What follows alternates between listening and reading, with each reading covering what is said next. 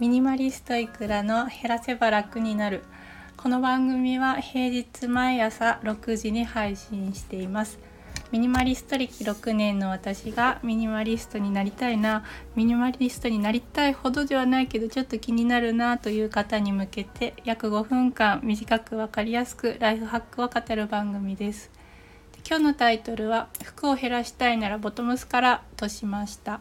で3回目の放送で少ない服を全てヘビロテするコツ5つについて話しましてでそこで話したコツの中の2つ目が減らすべきはボトムスというものです。で今日はこのコツを深掘りする回です。でえー、っと服を減らしたいならボトムスの量を少なめにしましょうということでえっとクローゼットの中では上の服は多め下の服は少なめで OK ですよっていうことです。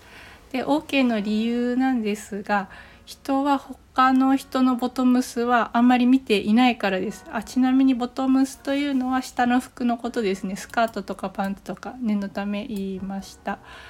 でえっ、と日常ですね人と話す時は自分も思い浮かべていただくと分かると思うんですけどほとんど相手の上半身しか見ませんよね。なので覚えてるのは相手がパンツだったかスカートだったかくらいのものだと思います。でえっとちょっと試しに思い出して皆さんも思い浮かべていただきたいんですけど毎日会う職場の A さんっていう女性がいたとします。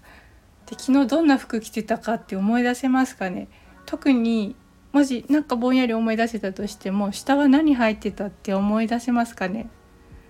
で私は全然正直思い出せません。であの例えばいつもおしゃれで素敵だなってちょっと注目度が高い人だとしても思い出せないですね。とだからですねシンプルなボトムスだったら週3でも全然大丈夫です。私も会社員時代実践して4年間実践しました。で何にも困ったことはありませんでした。で一つ注意点はあの目立つボトムス例えば真っ赤なスカートとかなんか派手な柄のパンツとかですね。だとさすがに印象には残るので減らして服を減らしたい場合はおすすめできません。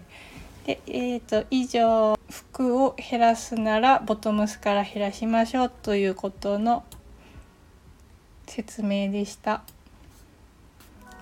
最後まで聞いていただきありがとうございました。えっと、今日は服を減らしたいならボトムスからというタイトルでお話ししました。この話は実は私は本で知りました。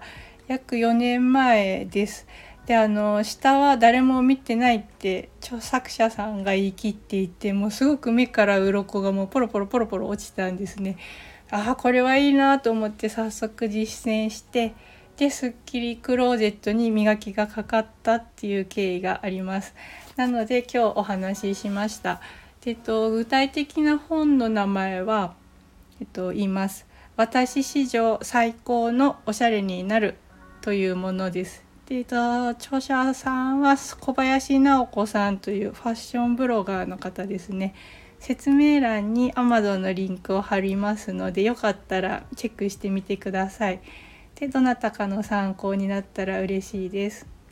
では最後まで聞いていただきありがとうございました。素敵な一日をお過ごしください。お相手はいくらでした。